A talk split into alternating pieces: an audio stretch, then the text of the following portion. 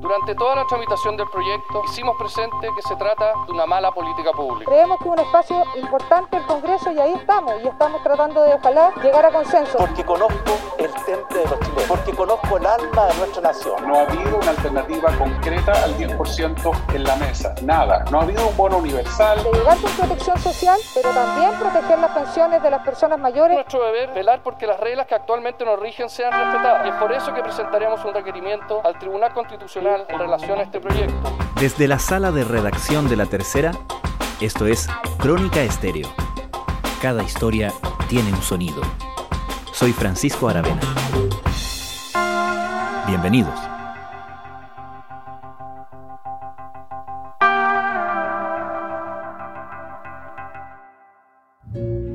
De la gravedad e impacto de la pandemia del coronavirus en todo el mundo y buscando auxiliar a tantas familias de nuestro país que están sufriendo, como gobierno hemos construido una red de protección social. Aunque se vota este jueves en el Senado, la aprobación del proyecto que permite un tercer retiro de un 10% de fondos previsionales parece un hecho.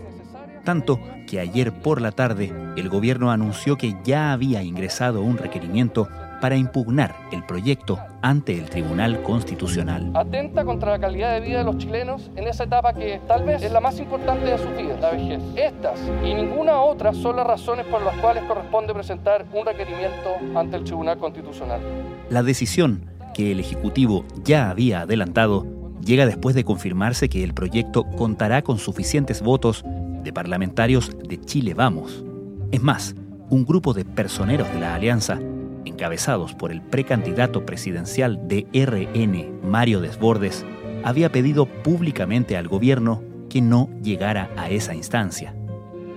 Ayer por la mañana, el vocero de gobierno Jaime Belolio había pedido a los parlamentarios de Chile Vamos que repensaran su apoyo al proyecto del tercer retiro en vista del anuncio hecho por el presidente Piñera el lunes sobre la ampliación del beneficio del ingreso familiar de emergencia Por la tarde, ya estaba claro que, una vez más, la palabra del gobierno para muchos de sus parlamentarios ya no significa orden, sino, con suerte, una sugerencia. ¿Cómo la tramitación de este proyecto ha evidenciado la distancia de Piñera con sus congresistas? ¿Qué pretende o qué puede hacer el gobierno al respecto? Bueno, el gobierno está bastante molesto en la interna con la actitud que ha tenido la coalición de Chile Vamos. De hecho, es como comentario al interior de Palacio que es una inquietud profunda que tiene el presidente Sebastián Piñera y que dicen que responde principalmente a dos hechos. Paula Catena es periodista política de La Tercera.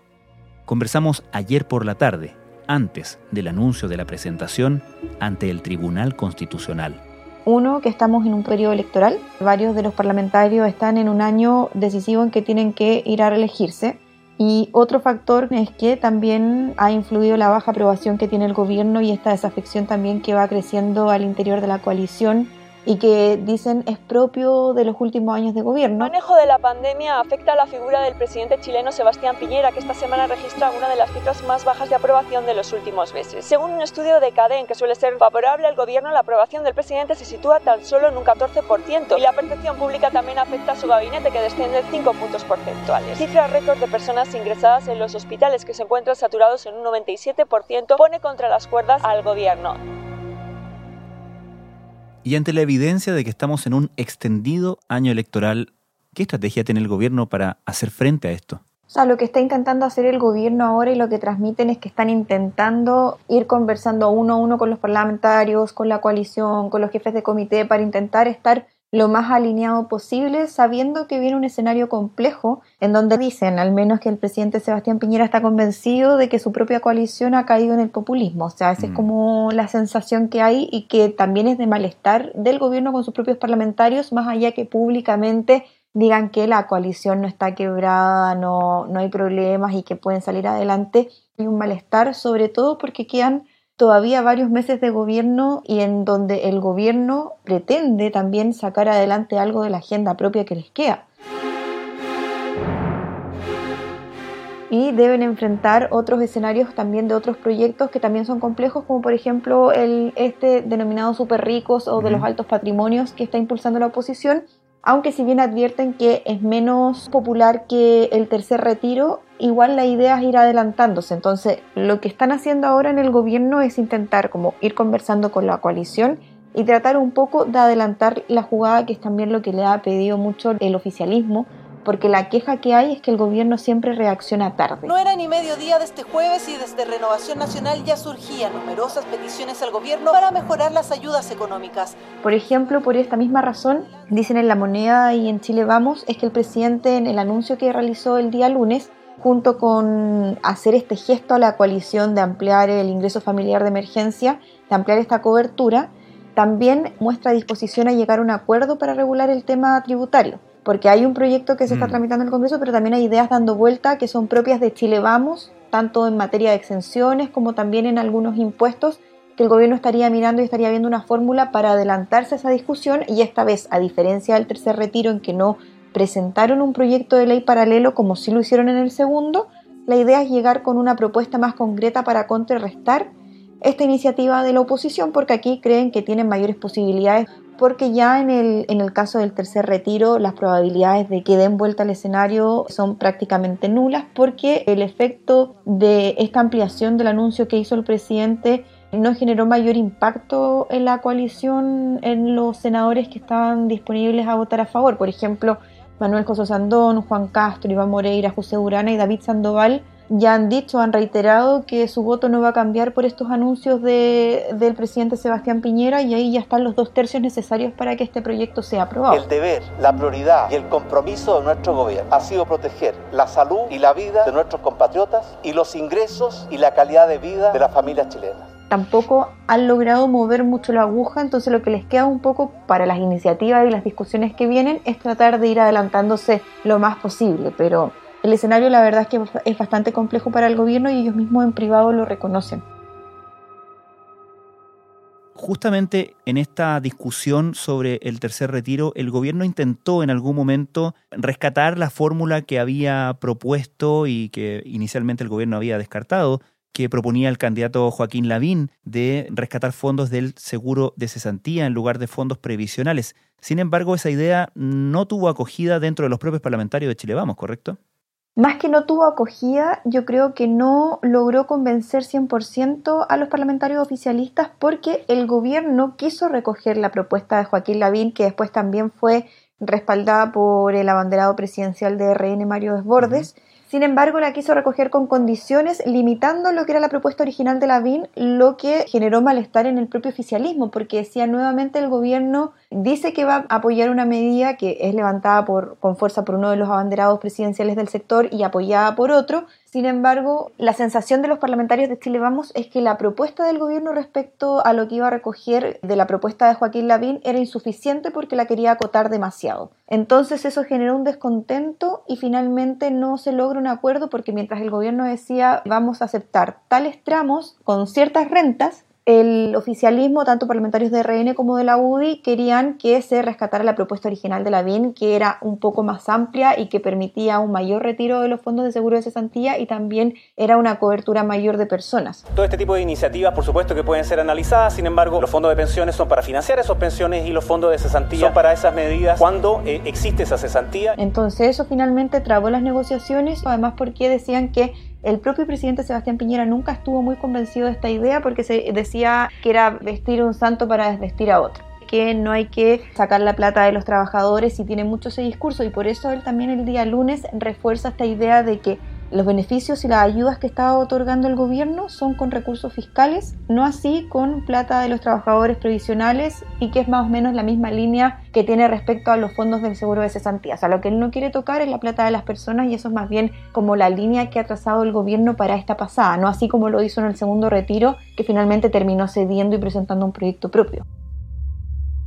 Paula, ayer el ministro vocero Jaime Belolio llamó a los parlamentarios de Chile Vamos a repensar su posición. Esto tras el anuncio que hizo justamente el presidente respecto de la ampliación del ingreso familiar de emergencia. Pero como tú decías, eso no parece estar eh, moviendo la aguja. ¿Es un mal cálculo el que está haciendo el gobierno cuando pone algo sobre la mesa públicamente y una vez que ya lo exhibe, lo anuncia, se encuentra con que la recepción que tiene dentro de sus propias filas no es suficiente? Claramente, públicamente es un traspié, o sea, sin duda el gobierno no logra calibrar todavía que una vez tras otra hace anuncios que terminan no convenciendo a su mm. propia coalición y yo creo que eso es un déficit que tiene tanto el comité político como el propio presidente Sebastián Piñera de no conversar ni socializar previamente las medidas. Nos duelen sus problemas y por esa razón, recogiendo el mensaje de la gente, escuchando las propuestas de los parlamentarios de Chile Vamos y cumpliendo con nuestro firme compromiso de no dejar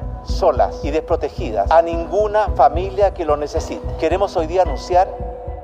en el caso de este anuncio del día de ayer, si bien el presidente llamó previamente a los presidentes de partido y posteriormente al anuncio se reunió con ellos y les explicó que esto era una cobertura que entraba a competir de alguna manera con el tercer retiro porque era más universal, no termina de convencer porque eh, finalmente es muy encima, o sea, cuando ya la votación está en curso, cuando ya está la advertencia de ir al Tribunal Constitucional, nuevamente el gobierno llega tarde y finalmente eso es lo que resienten también los parlamentarios y de alguna forma, si bien el gobierno lo que quiso marcar, más que intentar yo creo que convencer 100% eh, a los parlamentarios de Chile Vamos, era marcar una postura más bien ideológica de que el camino que ellos optaron es por no recurrir a las platas. finalmente es como un gallito de si se opta por esta vía que a juicio del gobierno es inconstitucional e irresponsable o se opta por esta vía de a través de los recursos fiscales y que para juicio de ellos es más responsable. Finalmente es como una pugna más ideológica en el trasfondo porque ya en la interna igual dan por perdido la aprobación del tercer retiro, o sea, ya saben que va a salir de ahí.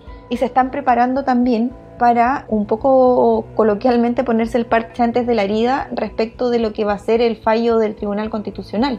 Porque el gobierno está convencido de que, bueno, si bien tienen una última esperanza de alcanzar y llegar a un acuerdo, saben que el proyecto se va a terminar aprobando y en ese caso van a tener que recurrir sí o sí al Tribunal Constitucional porque fue la promesa que le hizo también los propios ministros a varios parlamentarios del sector. Y en ese sentido ellos esperan que el tribunal termine fallando a su favor como pasó en el segundo retiro y por ende, esta propuesta del IFE y de decir que esto también tiene una amplia cobertura, al igual que el tercer retiro, digo, eh, es un poco también para ir conteniendo el descontento ciudadano y que no genere algo peor, un malestar más profundo. Y también para dar un guiño a la coalición de que también están haciendo algo ante ese escenario de que el Tribunal Constitucional termine fallando finalmente a favor del gobierno. ¿Cómo están las relaciones, Paula, en el comité político, dado esta circunstancia, esta constante rebeldía, ¿cierto?, de los parlamentarios de los propios partidos de Chile Vamos con el lineamiento del gobierno, del propio presidente? Bueno, el comité político ampliado, que es de los ministros del comité político y los partidos de Chile Vamos, ya no va, ya no corre hace meses y eso da cuenta también del mm. estado de la relación que existe al interior del bloque porque fue una instancia que nunca más se retomó como se conocía. Ahora lo que hacen los ministros y lo que te explicaba es tratar como de hablar uno a uno con ellos, con los presidentes de partido, el, ministro Delgado, el ministro Osa, el ministro Belolio, de eh, desplegarse y hablar uno a uno con los respectivos presidentes y jefes de bancada de los partidos políticos. Y lo que sí se mantiene es la reunión de coordinación legislativa de los días lunes y la reunión del presidente con los ministros del comité político pero esta reunión ampliada que se hacía todos los lunes nunca se retomó porque en algún momento estuvieron las relaciones tensas o en otros momentos porque encontraban que no era el mecanismo como más adecuado para llegar a puntos de encuentro y lo que se hace ahora es uno a uno o reuniones puntuales que se convocan, como por ejemplo la que convocó ayer el presidente mm, Piñera con los presidentes de partidos de Chile Vamos por Zoom para explicarles la cobertura eh, de, de este nuevo IFE de alguna manera esto da cuenta de que el gobierno se dejó estar en las relaciones con Chile Vamos más allá que hagan esfuerzos individuales con cada uno de los partidos y que sigan reuniéndose de vez en cuando, pero esta instancia ya no, no corre. Y respecto del liderazgo de los propios presidentes de partido con sus parlamentarios, considerando que justamente la posición de los abanderados presidenciales, los precandidatos presidenciales de la centro derecha con el gobierno también ha sido distante, por decirlo menos, en algunos casos? Yo diría que en general los presidentes de partidos no son lo que era antes. en algún momento eran más confrontacionales los presidentes de partidos que estaban antes, como por ejemplo hablo de Jacqueline Van Rieselberg, y ahora por ejemplo en la UDI está Javier Macaya, que tiene un perfil un poco más bajo. En ese sentido, él al ser diputado logra igual alinear o intentar alinear un poco más a la bancada si se le hace el camino un poco más difícil en el Senado, que ahí Van Rieselberg los tenía un poco más alineados. Y en el caso de Rafael Proens, la verdad es que su directiva ha sido sumamente cuestionada y la verdad es que no tiene mucho eco su liderazgo en las bancadas. De hecho, eso ha sido una de las grandes críticas, que le falta liderazgo a ese presidente de partido. Aún así, intentan hacer los esfuerzos de coordinar y de alinear y mantener más o menos la coalición unida, pero no, no les está resultando. Y sí es un factor, sobre todo en el caso de RN, eh, el tema de Mario Desbordes, que él sí tiene mucha ascendencia en los, en los diputados. O sea, muchas de las cosas como él fue parlamentario y perteneció a la bancada y varios de ellos lo apoyan en su candidatura presidencial, la verdad es que eso sí de repente ha generado diferencias respecto de la posición en que queda la directiva del partido a la que queda la bancada y él como banderado presidencial lo que se vio, por ejemplo, en ahora último con el tema mismo de, que hay un sector de RN que está pidiendo no ir al Tribunal Constitucional, siendo Mario Desbordes él lidera su ofensiva, que contrasta un poco con la visión que tiene el propio presidente de RN Provence, que él es contrario al tercer retiro y está un poco alineado con la moneda. Entonces sí se generan esos contrastes que de repente dificultan aún más las relaciones. En el caso de Lavín dicen que él no se mete tanto en la interna partidista, pero sí trató de alinear al menos en su propuesta del seguro de retiro de fondos a los diputados para que impulsaran esta iniciativa e intentar que la moneda la acogiera, pero más allá de eso no se mete tanto en las discusiones de la contingencia como sí lo hace Desbordes. Pero también hay que reconocer que hay mucha gente de clase media que no tiene alternativa, que no va a recibir esa ayuda o que la ayuda no le alcanza para solucionar los graves problemas que está teniendo producto de la pandemia. A esa gente le pudimos haber ofrecido otra alternativa, un bono universal, contundente, al 80% de los hogares un ingreso familiar de emergencia más grande. Pero el gobierno nos ha dicho que no hay recursos y yo le creo a mi gobierno. En el caso de Briones, trata de mantener alineados como a sus diputados de Evópoli, pero recordemos que son solo seis, entonces el impacto que genera no es tan mayor y además el ex ministro de Hacienda está bastante alineado con las posturas que ha manifestado el gobierno de ser contrario al tercer retiro. Estoy seguro que unidos y con la ayuda de Dios vamos a superar esta pandemia, vamos a recuperar en plenitud nuestras vidas. Muchas gracias y muy buenas tardes. Paula Catena, muchas gracias. Que estés bien, gracias a ti.